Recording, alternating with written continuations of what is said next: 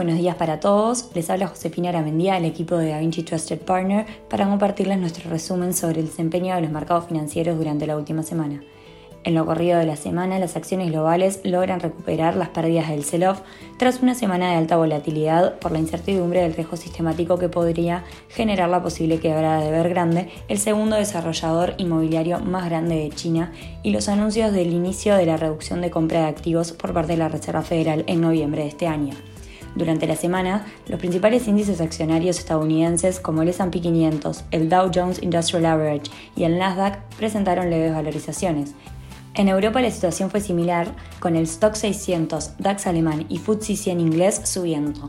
Mientras tanto, los índices bursátiles asiáticos Nikkei 225 y el índice Shanghai Stocks Exchange registraron rentabilidades negativas.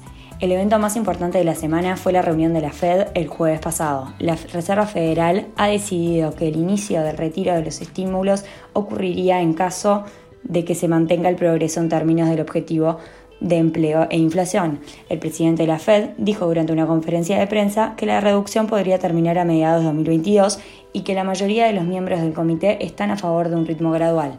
Con esto, las expectativas apuntan a que el programa de compras de activos podría comenzar a reducirse en noviembre por una ventana de ocho meses para luego comenzar gradualmente con las alzas de tasas. Además, por unanimidad, la Fed ha decidido mantener las tasas de referencia en un rango de entre el 0% y el 0,25% acorde a las expectativas, por el lado de los commodities, el petróleo se mantiene cerca de niveles máximos desde 2018 en medio de una crisis energética global que se espera aumente la demanda del crudo, mientras que las reservas continúan cayendo en Estados Unidos y China. Por el contrario, el oro continúa con la tendencia bajista registrando una pérdida semanal.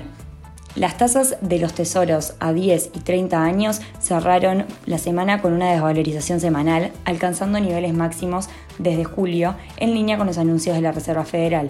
En cuanto a los datos económicos que sabremos esta semana, se destaca la publicación de los datos finales del PMI para el mes de septiembre en la zona euro, Estados Unidos y Japón, así como los PMI flash en China el miércoles, donde se prevé que los PMI de manufacturas suban ligeramente.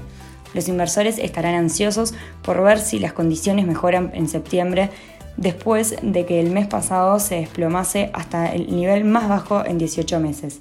Además, tendremos la comparecencia de Jerome Powell por el lado de la Fed en Estados Unidos y la comparecencia de Christine Lagarde por el lado del BCE en la zona euro.